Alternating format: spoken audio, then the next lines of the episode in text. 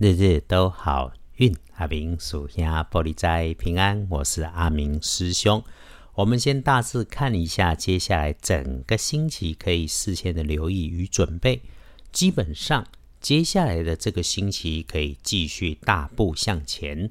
出门，周一好，周三好，周六出门远行好，但是要低调。签约交易则是周一好，周三好。整个星期当中，就一个星期二，别安排重要的事情，就日常平常就好。开始说周一的好运，加分的方位提醒是天亮后五月二十二日星期一，五月二日，古历是四给吹喜，农历是四月四日，文殊菩萨的生日，阿明师兄领大家一起祝寿。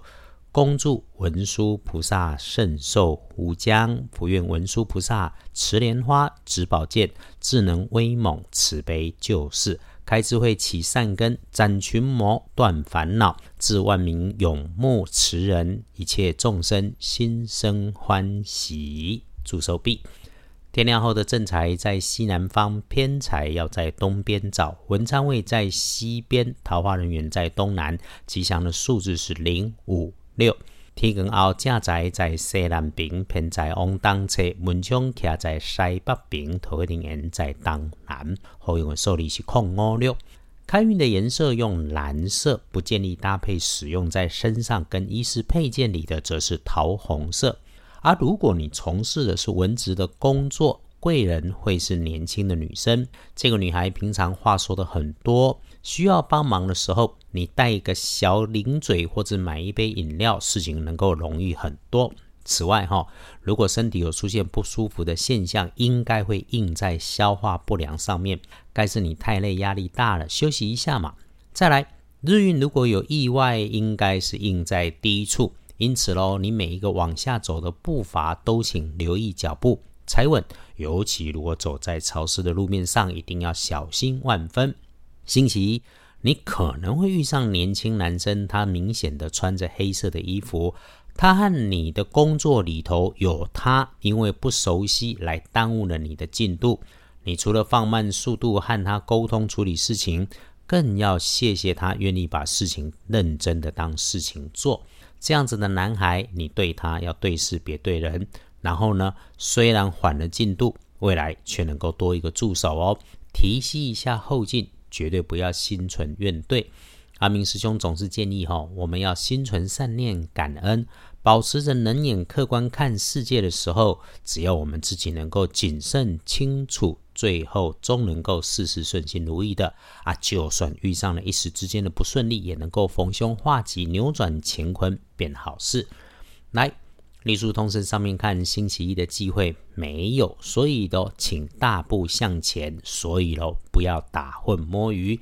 日子里头拜拜祈福许愿可以，出远门为了旅行、为了游玩、为了工作都不错。那才当然好。签约交易也是个能够加分美满的好日子啊！因为太美丽了，所以看一下建筑十二神是关闭的闭日，是闭藏的日子，该收尾的工作。可以美美的来收官。